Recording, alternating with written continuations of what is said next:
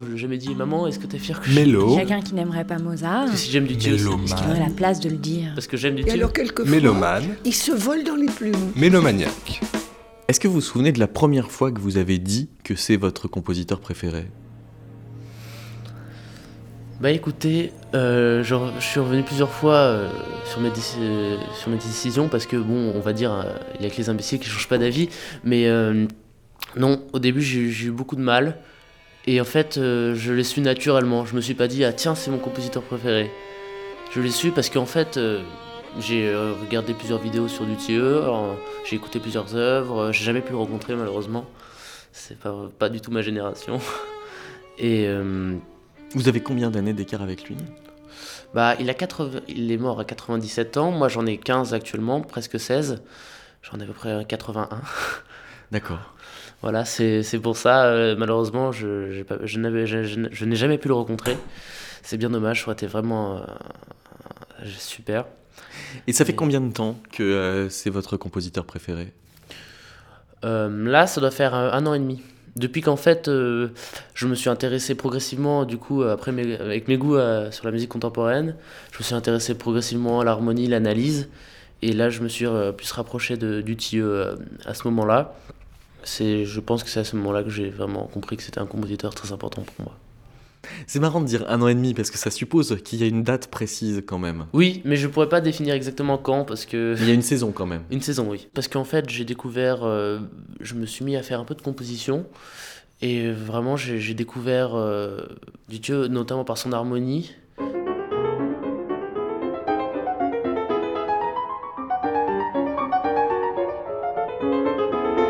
Votre mère est harpiste, vous Oui. diriez debussiste.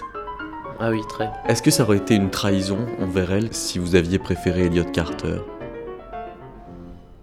Oh non, écoutez, hein, chacun ses goûts. Euh, si j'avais préféré de- écouter, euh, je, je sais pas, Gershwin ou, ou autre chose, si j'ai préféré- si j'aurais préféré écouter, je sais pas, même, euh, même, euh, je sais pas, même euh, Justin Bieber, on va dire. euh, Ah bon? C'est drôle, elle, elle m'a- elle m'aurait euh, laissé faire.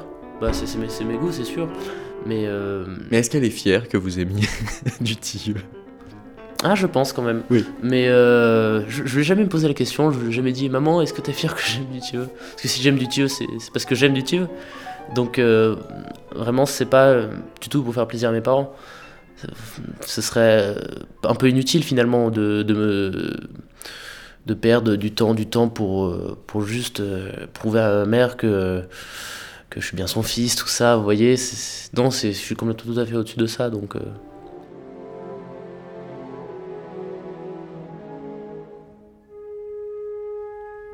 Quand est-ce que vous l'avez écouté le plus longtemps? Alors le plus longtemps, euh, et ben, la- la- l'année de sa mort. C'est euh, après avoir su son décès, je, je suis allé dans ma chambre, écouté euh, sur mon ordinateur, écouté les deux symphonies, Métabol, euh, Shadows of Time, le Quatuor et le concerto pour violon à la suite. Et ça fait quoi d'écouter 5 heures de suite du Dutilleux Bah, à la fin, je, je vais vous dire, je, je n'arrivais plus vraiment à me concentrer. Parce que c'est difficile de se concentrer euh, en écoutant de la musique aussi longtemps. Mais c'était important et je voulais absolument le faire. Parce qu'en fait, je, je voulais ressentir une dernière fois, comment dire, euh, parce que j'étais pas encore habitué à sa mort, et je voulais ressentir une dernière fois ce, ce que ferait sa musique euh, sur mon état. euh. C'était plus une ambiance en fait. Parce que après c'était trop tard? Non, c'était en fait c'est devenu plus une ambiance, une ambiance de fond. Après, pas une musique de fond, mais en gros, je me suis mis par, par exemple à faire mes devoirs en même temps, et euh, c'était plus une musique en fond qui résonnait dans ma tête pour euh, sentir les- l'esprit de Dutilleux. Est-ce que vous avez fait quelque chose de particulier le jour du premier anniversaire de sa mort? Oui. Alors, euh, j'écoutais une de ses œuvres, donc notamment ma préférée, les Métaboles. J'ai réfléchi dessus longtemps. Puis après, j'ai lu un, une- un article qui était sur lui et donc et sur Métabol aussi.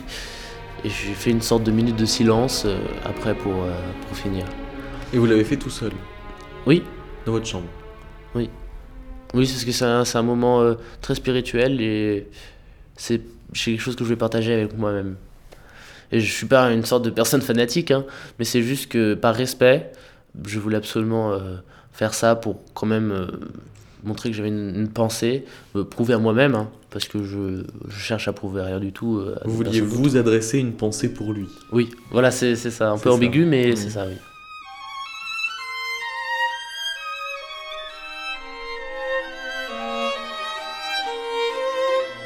Comment, comment dire on est, on est un peu au- au-dessus de- du, monde, on est un peu dans les étoiles, dans la lune, mais euh, c'est quand même très très bien con- conduit.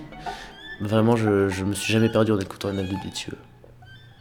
Et donc ça voudrait dire aussi qu'il vous aide à être au-dessus du monde ou quelque chose comme ça?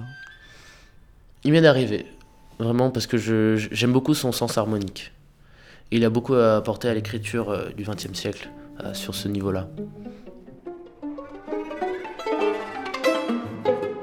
Mais ce mystère, parce que vous dites beaucoup à, à chaque fois que vous qualifiez sa musique, effectivement, qu'elle a quelque chose d'irréductiblement mystérieuse.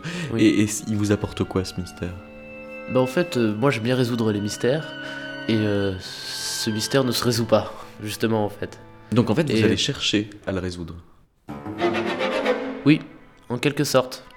Sans forcément, finalement, euh, je vais pas y aller directement, mais je, je vais euh, contourner un peu, chercher, euh, me promener presque, je pourrais dire employer ça.